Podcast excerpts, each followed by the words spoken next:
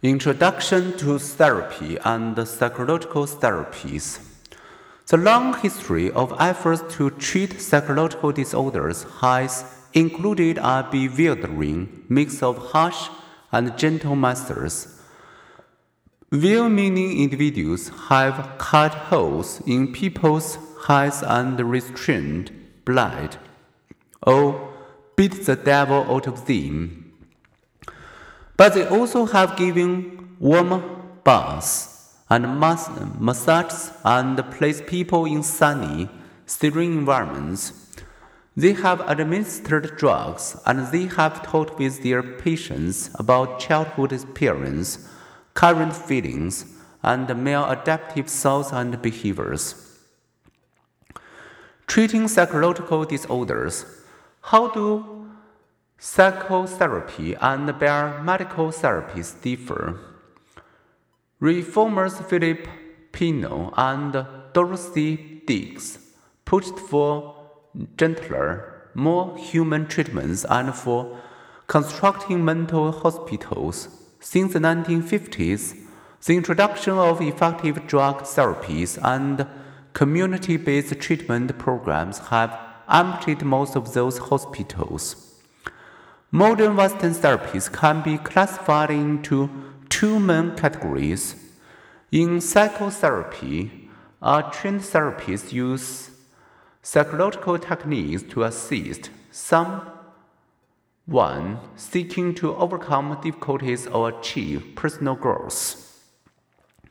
The therapist may seek to uncover hidden meaning from a client's early relationships to encourage the client to adopt new ways of thinking or to replace old behaviors with new ones.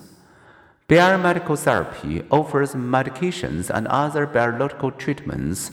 For example, a person with a severe depression, as we will see, may receive antidepressants, electroconvulsive shock therapy (ECT), or deep brain stimulation.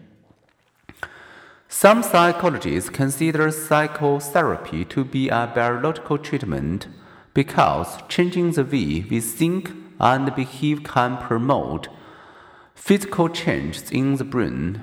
Effective psychotherapy is a brain changing experience.